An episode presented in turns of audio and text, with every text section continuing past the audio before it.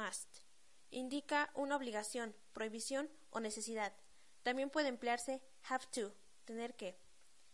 Ejemplos: You must read this book. It's fantastic. You must brush your teeth two times a day. We must leave now or we will be late. You mustn't drink and drive. When must we meet you? También se puede usar must para indicar probabilidad o asumir algo.